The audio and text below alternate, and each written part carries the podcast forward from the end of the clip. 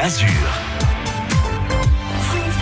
Le site randodazur.com est sur France Bleu Azur tous les week-ends représenté par Madi Polomeni. Bonjour Madi. Bonjour Alia. Vous êtes sur le terrain régulièrement. Vous nous proposez bien évidemment tous les week-ends sur France Bleu Azur vos bons plans pour euh, des randos, alors plus ou moins euh, faciles, plus ou moins euh, accessibles. Hier c'était du costaud et aujourd'hui c'est une balade plutôt plutôt bon facile. Enfin c'est du tranquille quoi. Oui, une balade facile. Alors, on a quand même deux itinéraires sur euh, sur le lac de la Vélan.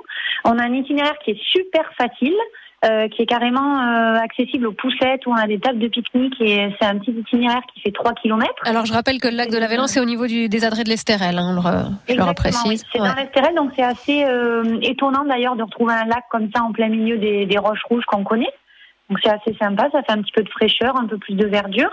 Et donc on a différents itinéraires. On a le premier qui est super facile, euh, qui part du parking du lac directement, avec une, une petite balade d'environ 3 km. Et on a un itinéraire un petit peu plus compliqué. Donc celui-ci, il part du parking du col du logis de Paris, qui se trouve un petit peu au-dessus. Et là, on part pour 8 km de randonnée. Ok. Donc effectivement, c'est bien, c'est qu'on a à chaque fois, avec ce que vous nous proposez, plusieurs options. Hein. On n'est pas pieds et poings liés euh, sur un itinéraire. Euh, même si on ne connaît pas, c'est facile d'accès. Moi, je connais pas, par exemple. Est-ce que c'est plutôt bien indiqué quand on arrive dans le secteur? Oui, oui, c'est très facile. Il suffit de se rendre aux adresses de l'Estérel. En plus, on a la sortie d'autoroute qui est juste à côté. Et ensuite, c'est indiqué, donc massif de l'Estérel et euh, lac de la Vélan. Et après, on un lac qui est, qui est, très connu parce que c'est un petit lac de pêche. Parfait. Il y a beaucoup de pêcheurs qui y hmm. vont. C'est sympa pour, euh, pour initier un petit peu les enfants. Alors, il faut se renseigner sur la réglementation locale. Hein. Est-ce qu'il faut un permis? Est-ce qu'il faut pas de permis?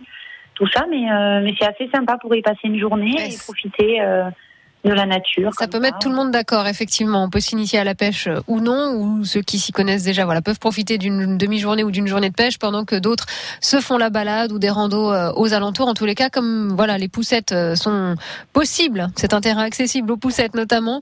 Ça permet à tous les membres de la famille de se faire plaisir. Et puisque vous parliez de pêche, hein, tout ce qui est réglementation, les bons coins pour pêcher, justement, on en parle tous les week-ends également. C'est à 10h40 tout à l'heure avec Christophe Barla, le directeur de la Fédération de pêche des Alpes-Maritimes. Madi Cette euh, balade du côté du lac de l'Avélan, au, au, niveau des adresses de l'Estérel, est-ce que c'est une euh, balade qu'on retrouve aussi sur randodazur.com alors nous, c'est une rando qu'on propose pour les randos apéro, donc c'est des randonnées qu'on fait euh, le samedi soir euh, à partir de la semaine prochaine. Ok. Et sinon, c'est un itinéraire qu'on peut retrouver sur euh, le site internet Esterel Côte d'Azur. Ok, et eh ben c'est noté. Et puis on, note bien cette idée plutôt sympathique des randos apéro. Le concept me plaît bien.